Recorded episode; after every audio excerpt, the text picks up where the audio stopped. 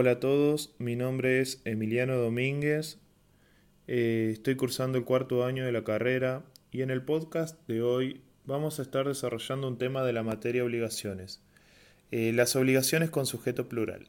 Como bien sabemos, las obligaciones pueden ser de sujeto simple, donde hay un deudor y un acreedor con relación a una prestación que deben cumplir, o de sujeto plural, donde hay varios deudores o varios acreedores con relación a una prestación. Eh, las obligaciones de sujeto plural se dividen en tres, en simplemente mancomunadas, en solidarias y en concurrentes. Vamos a empezar por las más sencillas, que son las simplemente mancomunadas.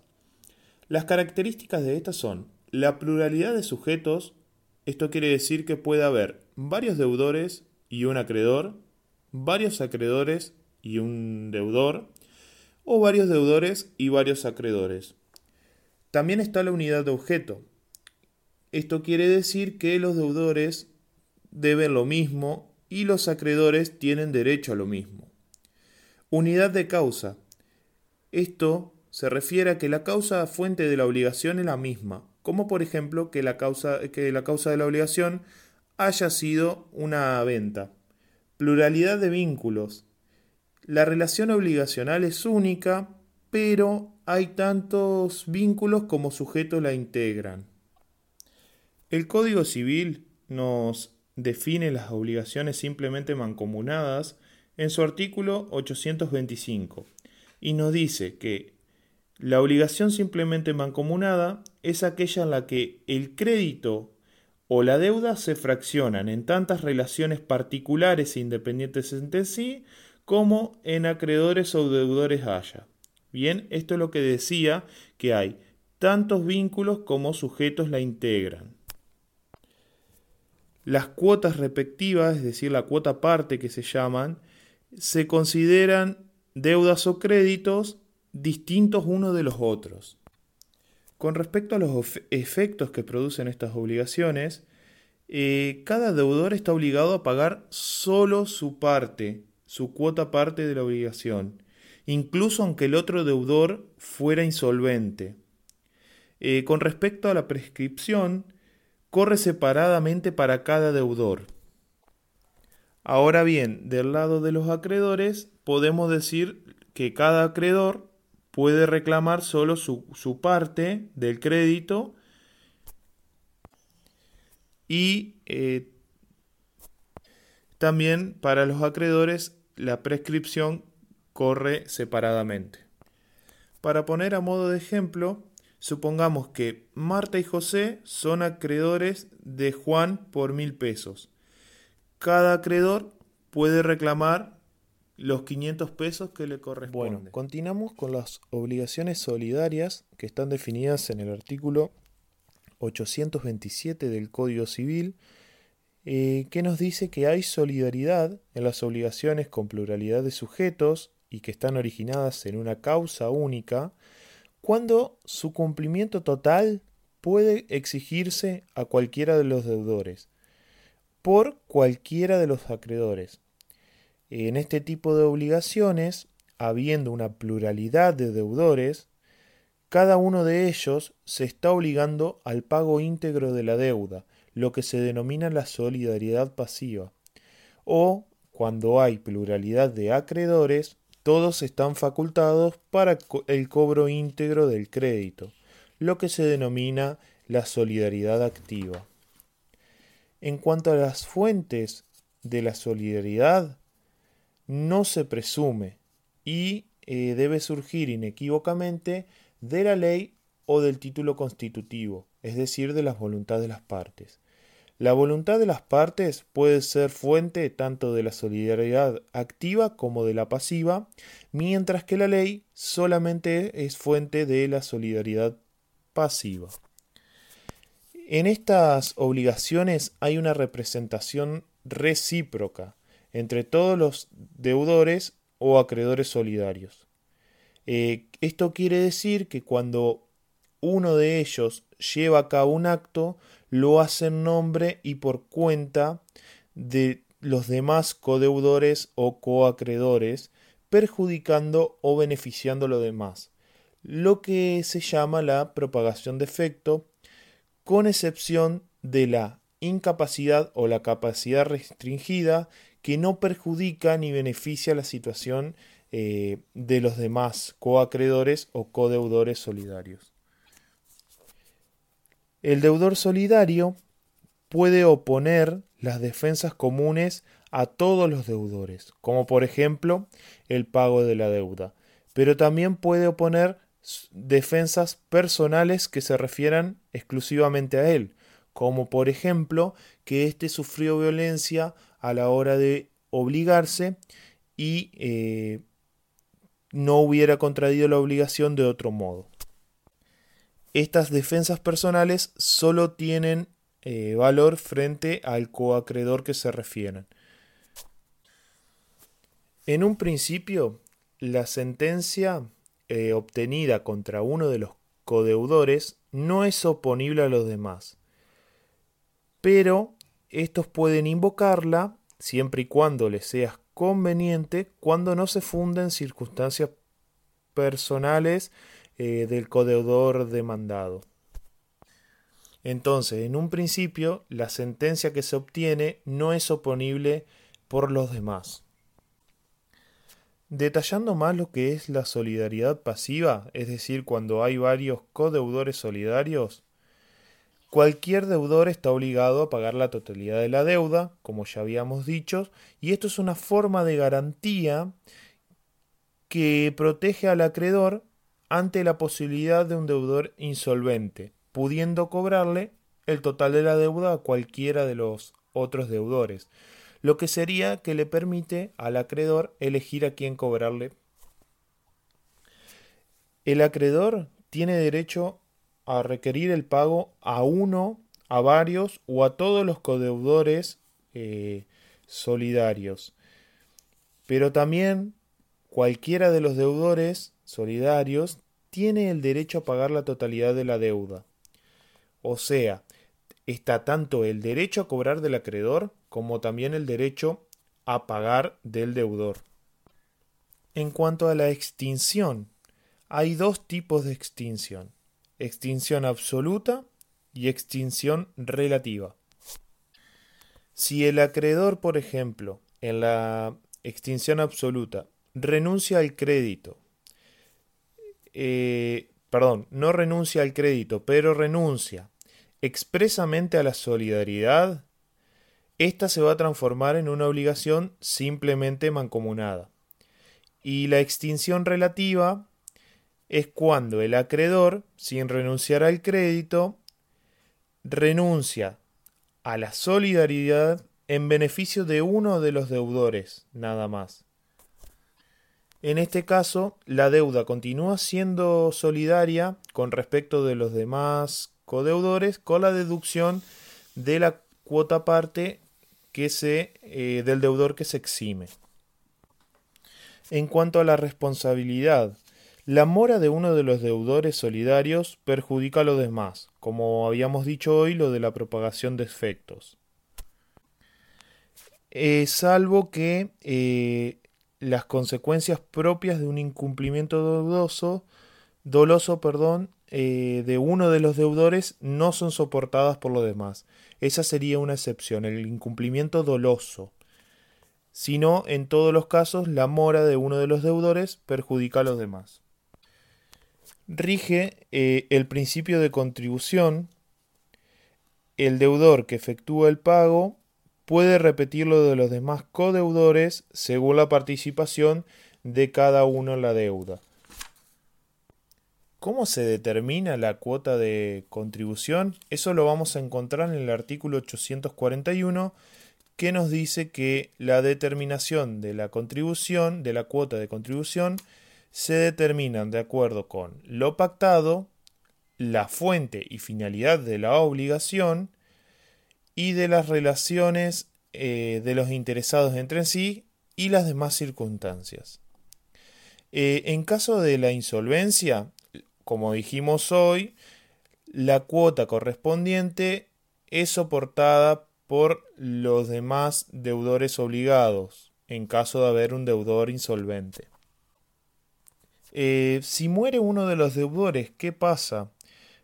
Con la muerte de uno de los deudores eh, y deja, en el caso de dejar varios herederos, la deuda ingresa a la masa indivisa de, y cualquiera de los acreedores puede oponerla a los bienes que se entreguen a los herederos sin, sin haber sido previamente pagado. En el caso de que haya varios herederos, cada heredero está obligado a pagar según la cuota de participación que le corresponde en el, en el haber hereditario. Bueno, vamos a continuar con la solidaridad activa, que es cuando hay varios acreedores y un deudor. Como dijimos, cualquiera de los acreedores puede reclamar el pago íntegro del crédito eh, en beneficio de todos. En cuanto a los modos extintivos, la obligación se extingue en el todo cuando uno de los acreedores solidarios recibe el, pago del crédito.